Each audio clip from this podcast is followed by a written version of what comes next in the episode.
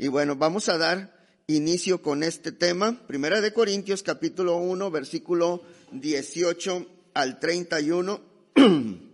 Dice la palabra de nuestro Dios, porque la palabra de la cruz es locura a los que se pierden, pero a los que se salvan, esto es, a nosotros, es poder de Dios, pues está escrito, destruiré la sabiduría de los sabios y desecharé el entendimiento de los entendidos. ¿Dónde está el sabio? ¿Dónde está el escriba? ¿Dónde está el disputador de este siglo? ¿No ha enloquecido Dios la sabiduría del mundo?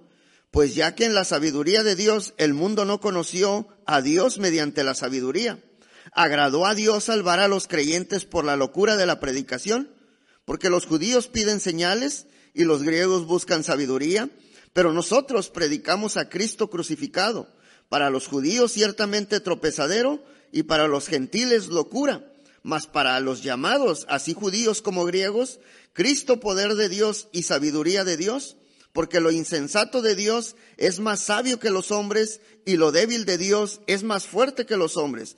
Pues mirad, hermanos, vuestra vocación, que no sois muchos sabios según la carne, ni muchos poderosos, ni muchos nobles, sino que lo necio del mundo escogió Dios para avergonzar a los sabios, y lo débil del mundo escogió Dios para avergonzar a lo fuerte y lo vil del mundo y lo menospreciado escogió Dios y lo que no es para deshacer lo que es, a fin de que nadie se jacte en su presencia.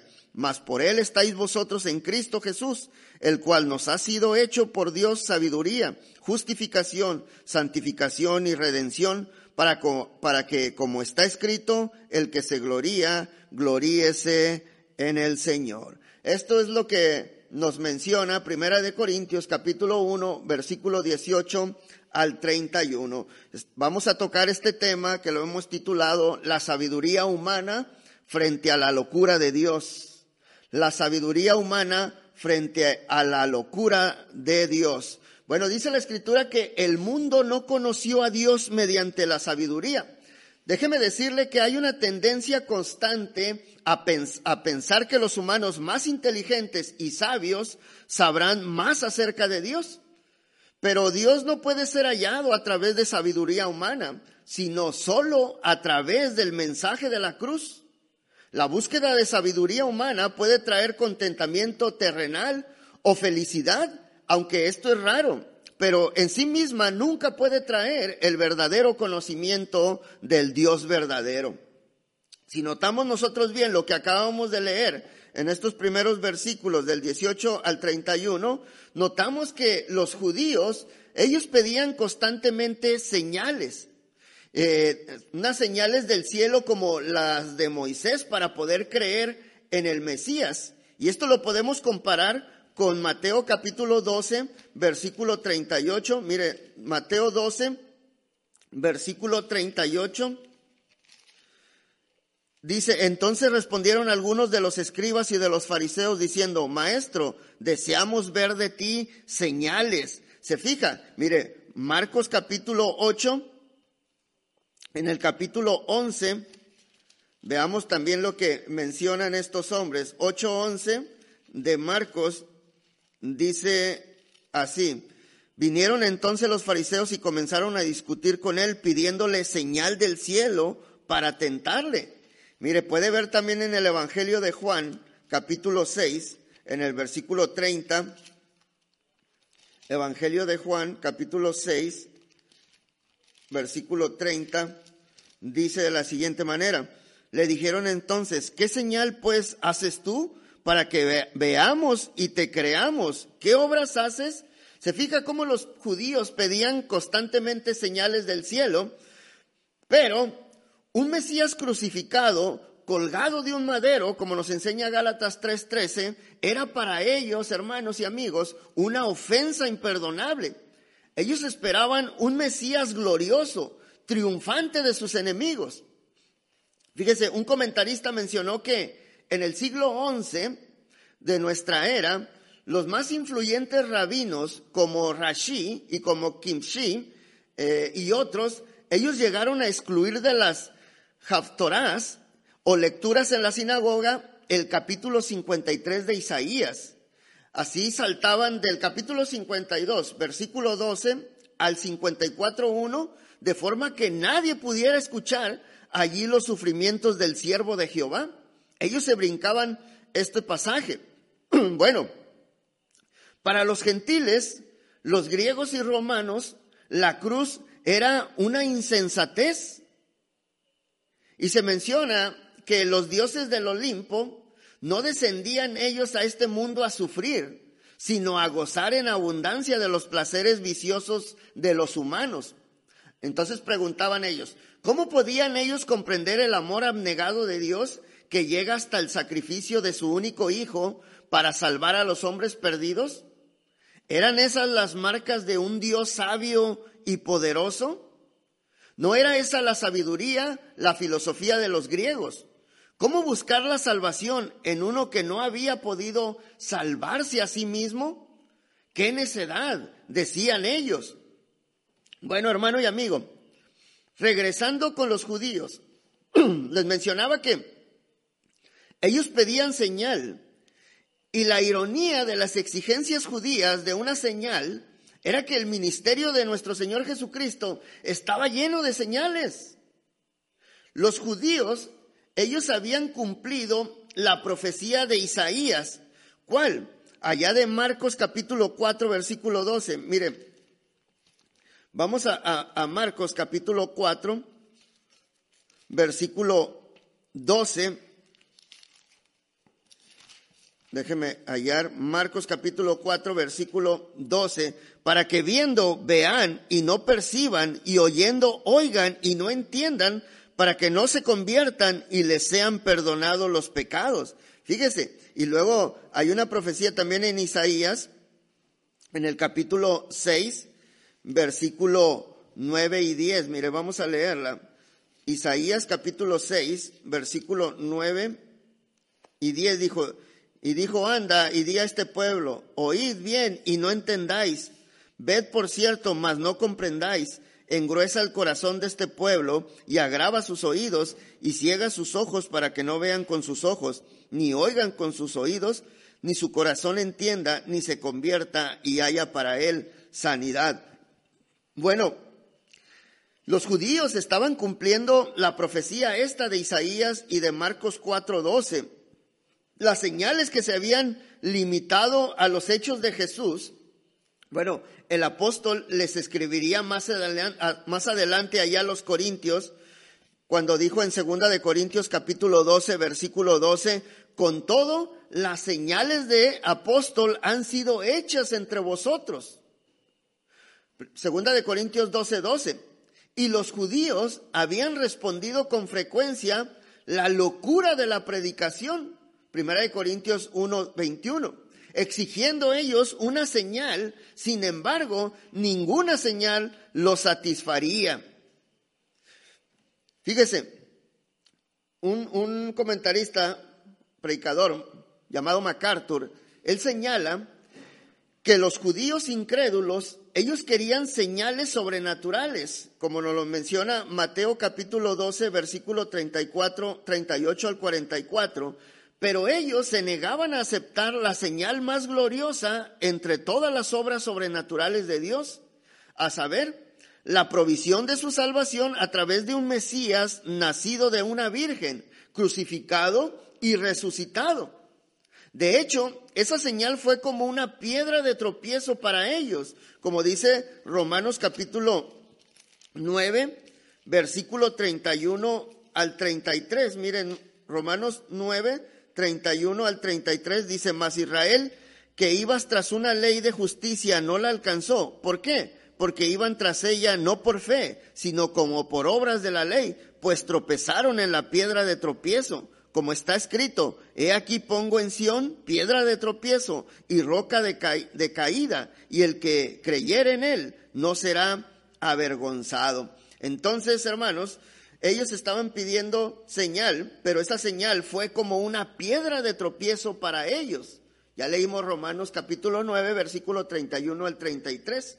Y en cuanto a los gentiles, hermano y amigo, los griegos, ellos querían pruebas mediadas por la razón humana a través de ideas que pudieran articular, discutir y someter a debate ¿Como quién? Como los filósofos atenienses.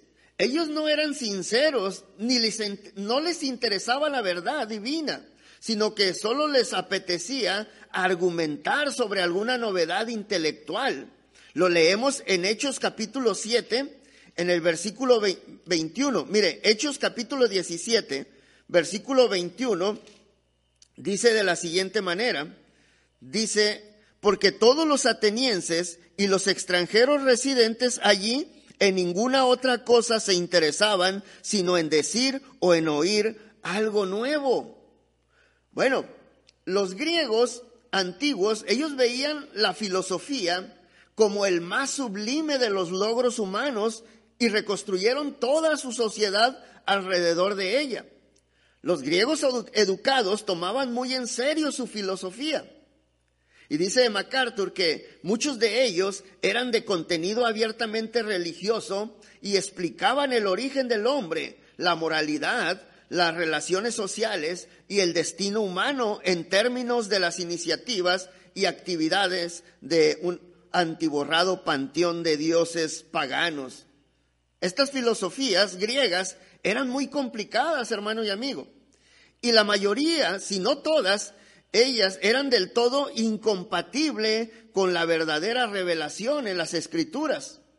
En pocas palabras, la sociedad griega rendía culto a la sabiduría humana, como la misma palabra filosofía significa amor a la sabiduría.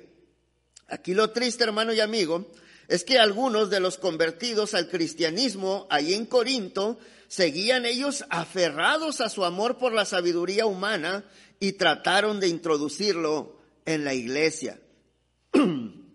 bueno, hermano y amigo, hoy en día es significativo que a menudo la gente más educada del mundo toma en cuenta a Dios. no la toma en cuenta la gente más educada, hermanos y amigos, a Dios. Y aunque esto no es siempre el caso, de que digamos así tajantemente que los más educados no, siempre toman a Dios, o sea, así con seguridad, pero, pero a menudo es esto, que la gente más educada no toma en cuenta a Dios. Pero sí hay que decirlo, hermano y amigo, que los que hay hombres también brillantes, eh, hombres brillantes de la historia, que ellos han tenido respeto por Dios uno de ellos es Isaac Newton. Pero también, hermano y amigo, se cuenta una historia eh, en una clase de este hombre ilustre, Albert Einstein, eh, que sus estudiantes, ellos habían decidido que no había Dios. Ellos dijeron, bueno, ya nos pusimos de acuerdo y hemos llegado a la conclusión de que no hay Dios. Y se dice que Einstein le preguntó, ¿cuánto conocimiento de todo el mundo tenían ellos entre eh, entre ellos colectivamente como grupo. Y los estudiantes estuvieron ahí discutiendo por un tiempo y decidieron que tenían el 5% de todo el conocimiento humano entre ellos, según ellos. Y Einstein les contestó, bueno, es y les preguntó, ¿es posible que Dios exista en el 95% que ustedes no conocen? Me recordó todas esas preguntas que se le hace a Job pero la mayoría de la gente está así en estos días. Nos, eh, nos creemos sabios en todo, dejamos a un lado a Dios. Pero miren, déjeme decirle otra cosa. Como dijo Gusick, la frase locura del mensaje y locura de Dios no quiere decir que Pablo realmente considera el mensaje de Dios locura. La sabiduría de Dios no es sabiduría del hombre multiplicada hasta el punto más alto. Es sabiduría de un orden completamente diferente. Por ejemplo, como las palabras que encontramos en Isaías capítulo 53, versículo 8. Mire, Isaías 53, versículo 8 y 9. No es 53, cuando dice, este, porque mis pensamientos, Es, es 55, Isaías 55, 8 y 9. Porque mis pensamientos no son vuestros pensamientos, ni vuestros caminos mis caminos, dijo Jehová. Como son más altos los cielos que la tierra, así son mis caminos más altos que vuestros caminos, y mis pensamientos más que vuestros pensamientos. Isaías 55, versículo 8 y 9. Ahora, se fija la sabiduría de Dios. Nuestros pensamientos no son los pensamientos de Dios. Los pensamientos de Dios son más altos que todos. Ahora, me gusta una frase que, eh, que mencionó Spurgeon. Este hombre mencionó estas palabras. Es cierto que un hombre ciego no juzga colores. Un sordo no juzga sonidos. Y un hombre que nunca se ha avivado en la vida espiritual no puede tener ningún juicio sobre las cosas espirituales. Tiene mucha razón, tenía mucha razón en esto. Hermanos, Dios se place en cumplir nuestra salvación de una forma que ofende a la altura de la sabiduría humana. Sí, eso es lo que pasa.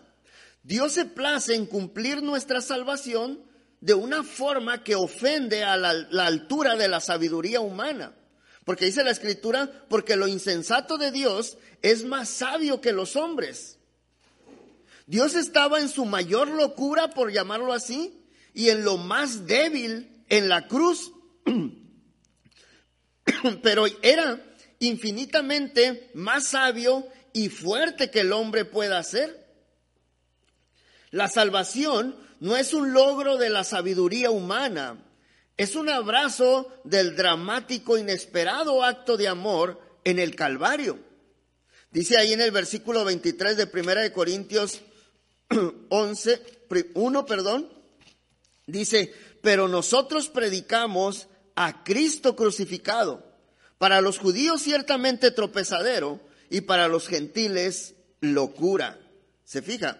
Para los gentiles locura, es una locura el, escuchar al Cristo crucificado. Dice, para los judíos ciertamente tropezadero y para los gentiles locura.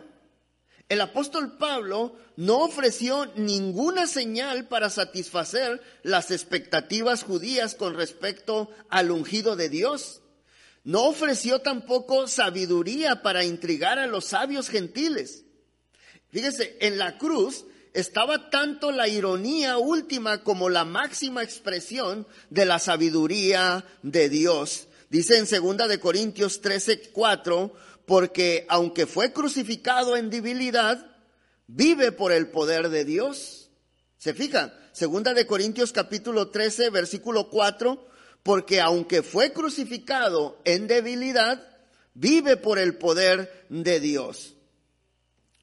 León Morris señaló esto, hermano y amigo, que el poder en la cruz abre el camino para que los más humildes conozcan a Dios y venzan el mal. Y esa es una sabiduría que supera por mucho todo lo que los filósofos pudieran producir. ¿Se fija? interesantes palabras de nuestro hermano cuando dice, el poder en la cruz abre el camino para que los más humildes conozcan a Dios, venzan el mal, y esa es una sabiduría que supera por mucho todo lo que los filósofos pudieran producir. Bueno, regresando a la escritura, Juan el Bautista, él había introducido al Cristo diciendo allí en Juan capítulo 1, versículo 29, he aquí el Cordero de Dios. Evangelio de Juan capítulo 1, versículo 29. Juan el Bautista había introducido al Cristo diciendo, he aquí el Cordero de Dios. Y este mismo hombre, décadas más tarde, hermano y amigo, este apóstol Juan, vería en una visión al que cabalgaba sobre un caballo blanco, allá en Apocalipsis capítulo 6, versículo 2, y lo vio y dijo estas palabras, hermanos. Apocalipsis capítulo 6, versículo 2 dice, y miré, y he aquí un caballo blanco, y el que lo montaba tenía un arco, y le fue dado una corona, y salió venciendo, y para vencer. Se fija, le fue dada una corona y salió venciendo y para vencer. El Cristo crucificado se había convertido, hermano y amigo, en el Salvador reinante. El poder de Dios había anulado las expectativas judías y su sabiduría había confundido las consignaciones de la cruz por parte de los gentiles en locura. Fíjese, aquí la paradoja, hermanos, de la fuerza en debilidad y la sabiduría en locura se convirtió en una estrella guía para el apóstol. Porque él dijo en 2 de Corintios capítulo 11, versículo 30, si es necesario gloriarse, me gloriaré en lo que es mi, mi debilidad. ¿Se fija? Si es necesario gloriarse, me gloriaré en lo que es mi debilidad. Y dice en 2 Corintios 2, 12, 10, porque cuando soy débil, entonces soy fuerte. Pero mire, regresando ahora a Primera de Corintios, capítulo 1, versículo 24, mire, veamos lo que nos menciona aquí. Primera de Corintios, capítulo 1, versículo 24 dice, mas para los llamados, así judíos como griegos, Cristo, poder de Dios y sabiduría de Dios. La predicación del apóstol Pablo no era el producto de alguna escuela filosófica. Más bien, era una revelación en cuanto a que el apóstol y sus lectores fueron redimidos porque Dios jamás había dejado de amarlos, incluso en presencia del pecado. La premisa del, del, apóstol fue que cuando los corintios comenzaron a tomar en serio el mensaje de Cristo, las divisiones entre ellos y la atracción del poder y la sabiduría humana se volverían menos significativos. Ahora, dice ahí en el versículo 25 de 1 de Corintios 1, dice, porque lo insensato de Dios es más sabio que los hombres y lo débil de Dios es más fuerte que los hombres. Aquí Pablo tenía tanta confianza en la verdad del Evangelio que estaba dispuesto a admitir su apariencia de locura y debilidad. Según los estándares del hombre, la cruz no tiene nada que podamos elogiar. Si bien lo que se pierden, los que se pierden tienen razones para juzgar el Evangelio como locura, bueno, el apóstol respondió, lo insensato de Dios es más sabio que los hombres. El hecho de que los hombres juzguen que el Evangelio es locura testifica en sí mismo que ha venido de Dios.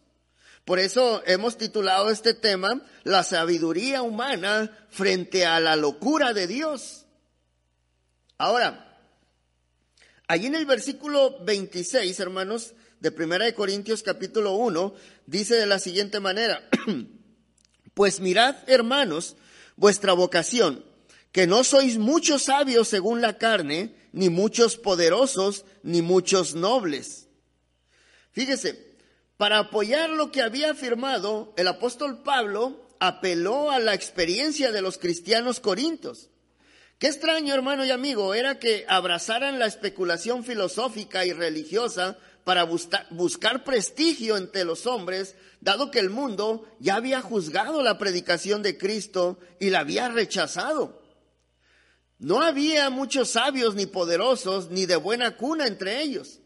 Y aquí el futuro del cristianismo no estaba con las élites intelectuales del mundo como los financistas ni con los aristócratas, sino Jesucristo y este crucificado esto había de ser una fe que se establecería principalmente en los corazones de los agricultores y obreros comunes.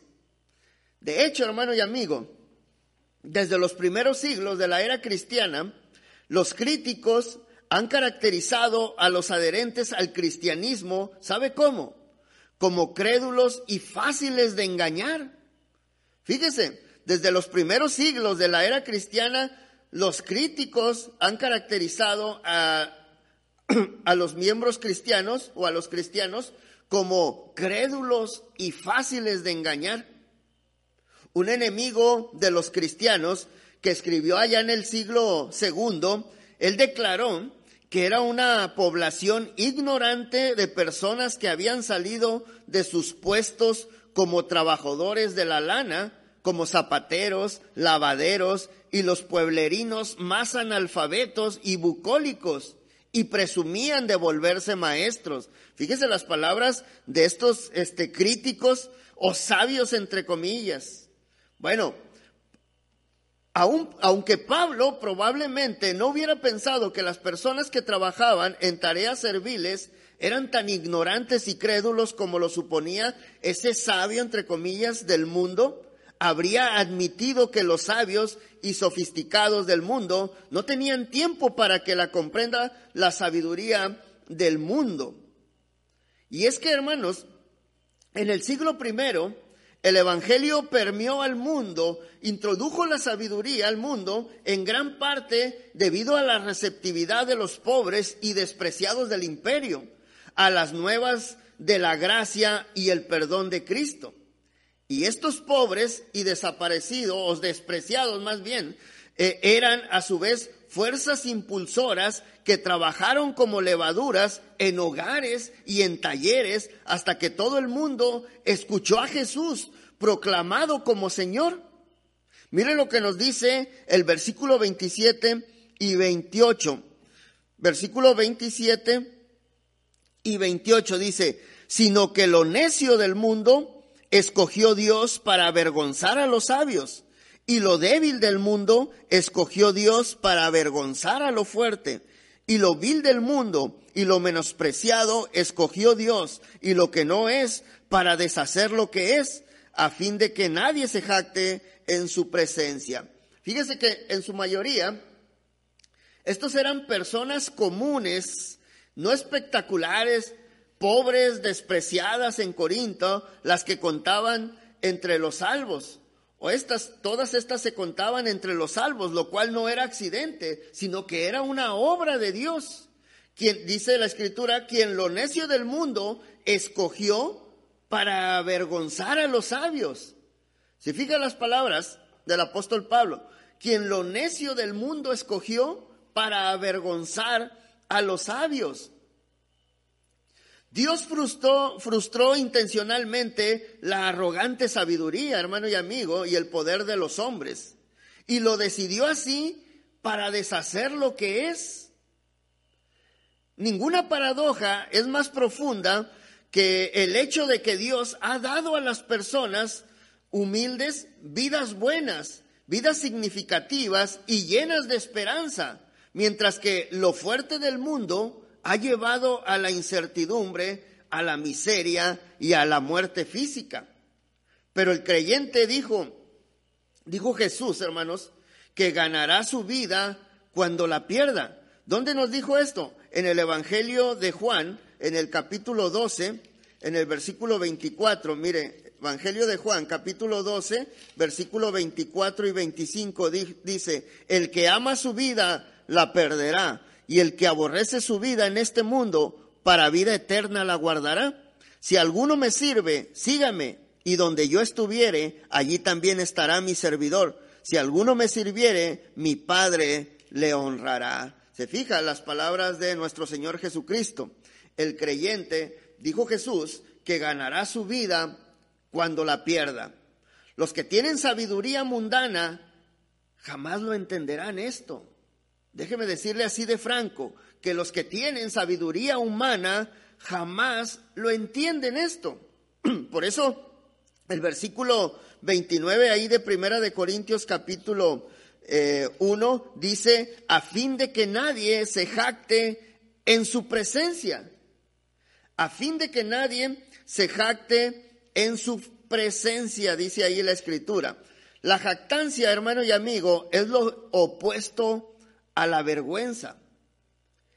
Y el Maestro, nuestro Señor Jesucristo, ilustró el significado de la vergüenza cuando dijo una parábola dirigida a aquellos que buscaban los mejores asientos en una fiesta, en la cual advirtió que el anfitrión podría decir, allá en Lucas capítulo 14, versículo 9, mire lo que les dijo. Lucas 14, versículo 9, dijo de esta manera, y, y viniendo el que te convidó a ti y a él, te diga, da lugar a este, entonces comiences con vergüenza a ocupar el último lugar. Imagínese que te pasara esto, tomas el primer el, el lugar de más adelante y luego te dicen, no, no, no, tú vas hasta allá y, y todo apenado pasando por toda la gente que estabas y tú la habías dejado atrás. pues no. Fíjese cómo ilustró Jesús este significado de la vergüenza cuando dijo esta parábola dirigido a aquellos que buscaban los mejores asientos en una fiesta y en la que les advirtió que el anfitrión podría decirle estas palabras, da lugar a este y entonces comiences con vergüenza a ocupar el último lugar. Y es que al elegir el mejor asiento, estaríamos buscando nosotros jactanciosamente la aclamación y la admiración de otros huéspedes. Tener que movernos al último lugar daría como resultado la desgracia de parte de la misma compañía. El término griego, hermanos, para vergüenza es similar a las palabras en nuestro idioma, que es humillación y deshonra. Y el apóstol Pablo estaba pensando en las dimensiones sociales tanto de la jactancia como de la vergüenza. Así que la predicación acerca de la cruz no produjo adulación pública para los cristianos en Corinto. En Cristo nadie puede jactarse. Venir a Cristo es confesar el pecado y la impotencia. Ahora, estamos leyendo Primera de Corintios capítulo 1, versículo, estábamos leyendo del 18, iniciamos, pero mire el 30, el versículo 30 dice, mas por él estáis vosotros en Cristo Jesús, el cual nos ha sido hecho por Dios sabiduría, justificación, santificación y redención. Bueno, dice ahí en el versículo 30, mas por él estáis en Cristo Jesús. Estar en Cristo, hermano y, mi amigo, estar en Cristo Jesús significaba que todo lo que eran estaban definidos por su relación con el Señor resucitado. Tanto sus vidas, su ser, su comunidad, su esperanza, su futuro estaban en Él. Él es eh, él es tan el suelo como la fuente de la redención y la esperanza. Por lo tanto, Cristo nos ha sido hecho por Dios sabiduría. Así dice la escritura. Nos ha sido hecho por Dios sabiduría. Para Pablo, estar en Cristo significaba un cambio radical. Toda lealtad, conocimiento y afecto están centrados en Él. ¿En quién? En Cristo. Así que, mi amigo, yo te pregunto, ¿aceptarás la locura de Dios? ¿Aceptarás la locura de Dios? La palabra de Dios dice ahí en el versículo 21, pues ya que en la sabiduría de Dios el mundo no conoció a Dios mediante la sabiduría, agradó a Dios salvar a los creyentes por la locura de la predicación. se fija, Dios se complació mediante la locura del mensaje predicado para salvar a los que creen. Aquí la ironía que el apóstol Pablo estaba expresando no era que el mundo veía la predicación como una locura, estaba enfatizando más bien el poder inherente en el Evangelio. Jesús envió a sus discípulos a traer al, mundo a Dios predicado o predicando más bien la cruz. Mateo capítulo 28, versículo 19 al 20. Y la gran comisión sigue siendo las órdenes de marcha para la iglesia. La predicación de la cruz es siempre un llamado a tomar una decisión, Analizar el llamado del Evangelio como un intelectual pesaría los pros y los contras de las filosofías mundanas y equivale a una muerte espiritual. Pero Dios envió a Jesús a redimir la humanidad. Y el Señor hizo la voluntad de su Padre. Y en el momento en que Dios ha escogido, Jesús vendrá nuevamente.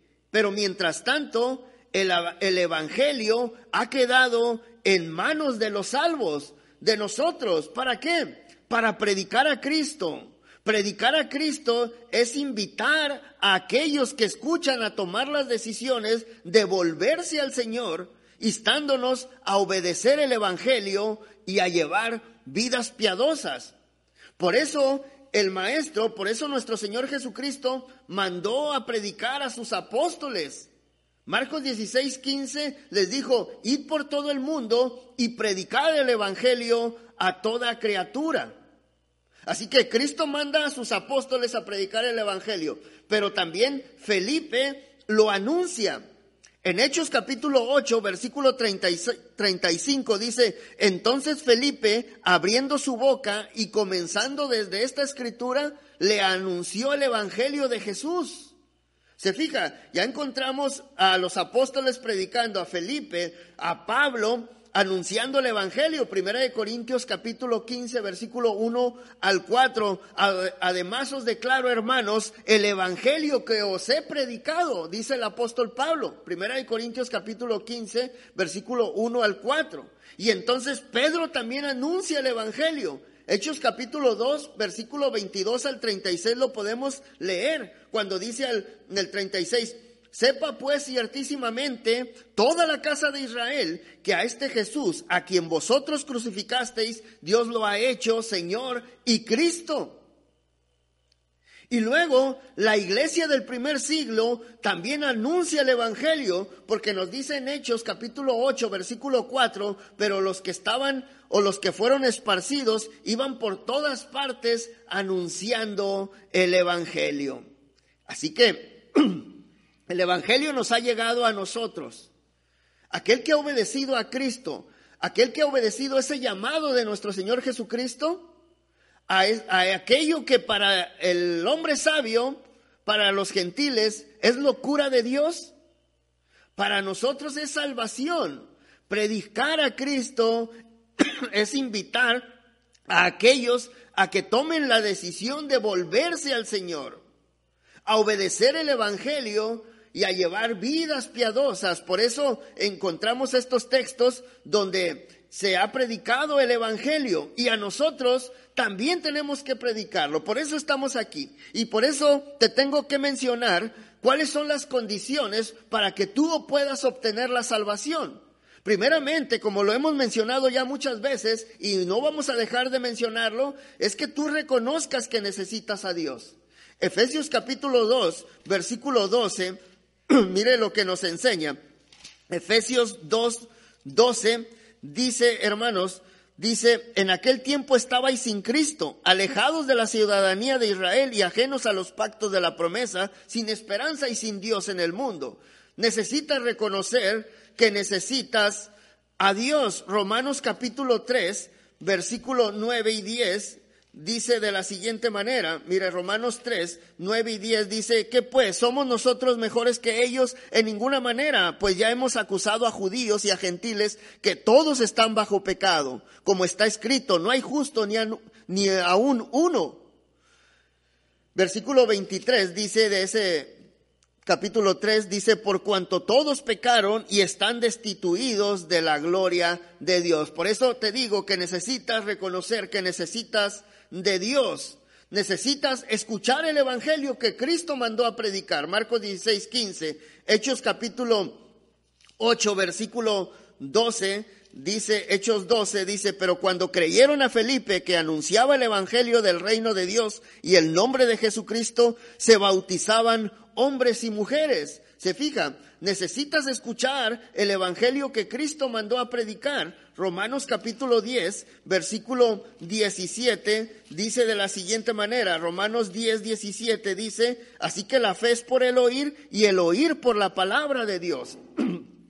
necesitas escuchar el Evangelio que Cristo mandó a predicar, pero también necesitas creer en el Evangelio. Marcos 16, 16, que ya te hemos leído muchas veces, necesitas escucharlo. Juan 3:16, que te lo sabes de memoria, que dice, este, allá en, en Juan capítulo 3, versículo 16, y Juan también capítulo 8, versículo 24. Te voy a leer Juan capítulo 8, versículo 24, que dice de la siguiente manera, 8.24 del Evangelio de Juan dice, por eso dije que moriréis en vuestros pecados, porque si no creéis que yo soy, en vuestros pecados moriréis. Necesitas creer en el Evangelio.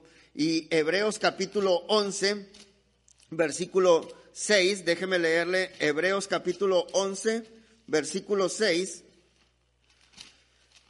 Dice de la siguiente manera, 11.6, dice, pero sin fe es imposible agradar a Dios, porque es necesario que el que se acerca a Dios crea que le hay y que es galardonador de los que le buscan. Y podemos leer también Romanos capítulo 10, versículo 9. Tienes que creer en el Evangelio, pero tienes también que arrepentirte de tus pecados. Hechos capítulo 2, en el versículo 38, Mire lo que nos enseña Hechos 2.38, dice, Pedro les dijo, arrepentíos y bautícese cada uno de vosotros en el nombre de Jesucristo para perdón de los pecados y recibiréis el don del Espíritu Santo. ¿Dónde más? 3.19 dice de la siguiente manera, así que arrepentíos y convertíos para que sean borrados vuestros pecados, para que vengan de la presencia del Señor tiempos de refrigerio. refrigerio. Mire, en el 17.30 también de Hechos, dice de la siguiente manera. 17:30. Pero Dios, habiendo pasado por alto los tiempos de esta ignorancia, ahora manda a todos los hombres en todo lugar que se arrepientan. Se fija que se arrepientan. Y segunda de Pedro, capítulo 3, versículo 9. Vamos a segunda de Pedro, capítulo 3, versículo 9, dice, el Señor no retarda su promesa, según algunos la tienen por tardanza, sino que es paciente para con nosotros, no queriendo que ninguno perezca, sino que todos procedan al arrepentimiento. Necesitas arrepentirte de tus pecados. Lucas capítulo 13, versículo 3 y versículo 5 también nos habla de esto. Pero necesitas, después de arrepentirte, confesar a Cristo como el Hijo de Dios.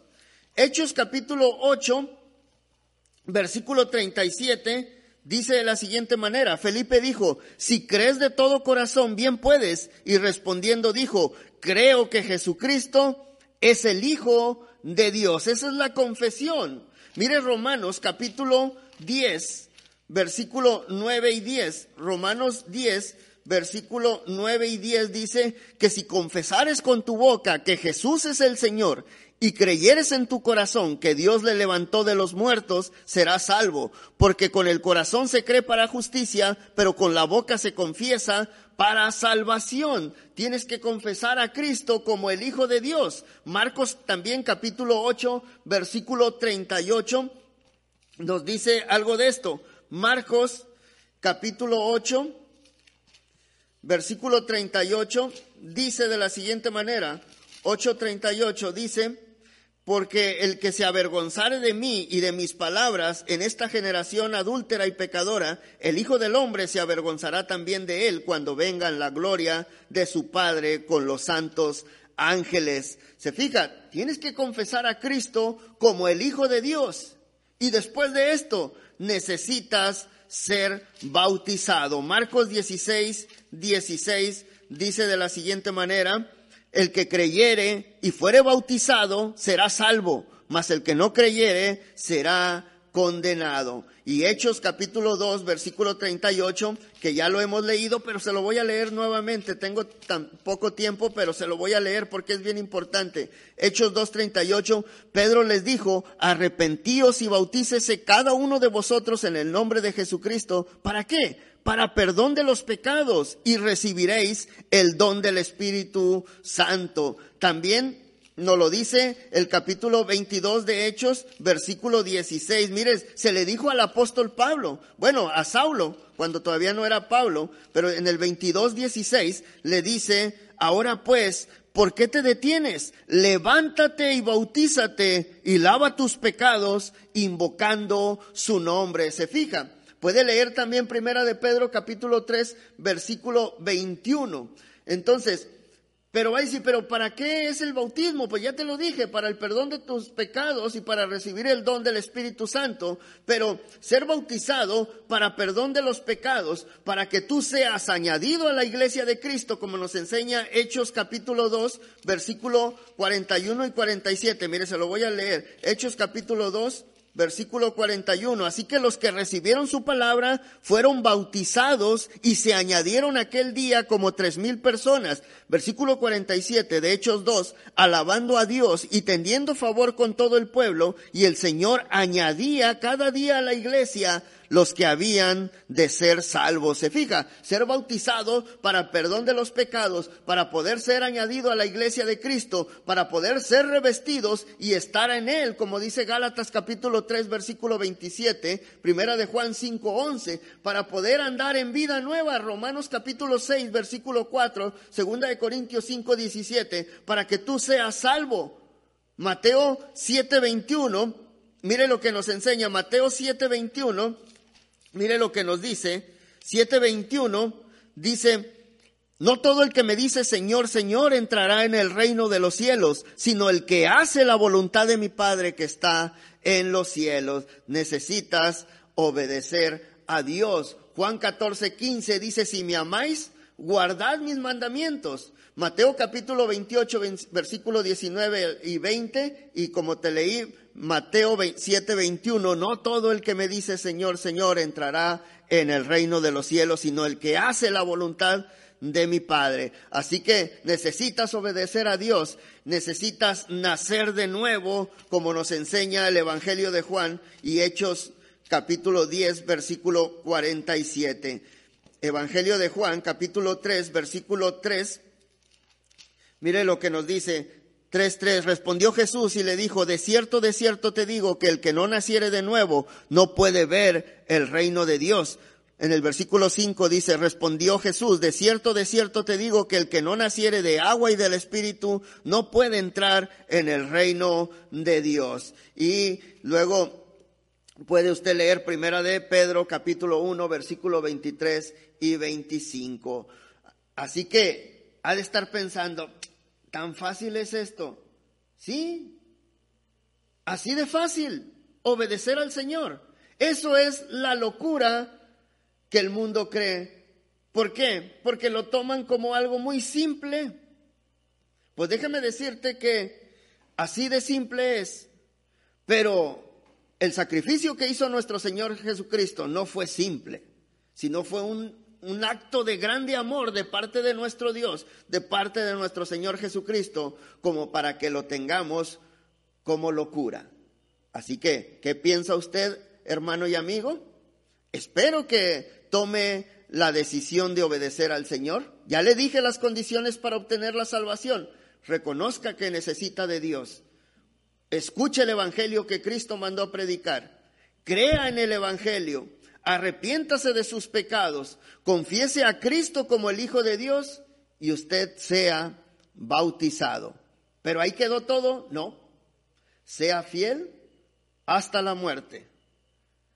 Dios les bendiga a cada uno de ustedes, mis amigos, mis hermanos, esperando que sea de grande edificación este mensaje. Y bueno, mandamos saludos para nuestro hermano Víctor Manuel Díaz, nuestra hermana Yolanda Valerio, nuestro hermano Miguel Ángel Aguilar, nuestra hermana Sandra Martínez y también Ismael Franco Tobar y más hermanos que se han este, contactado con nosotros. Bueno, Dios les bendiga, hermanos, y la invitación es para que no se desconecte. Seguimos todavía en Facebook para seguir la última media hora de programa, pero en el 11.40 de AM vamos a ir a un corte y vamos a regresar para la última media hora. Dios me les bendiga.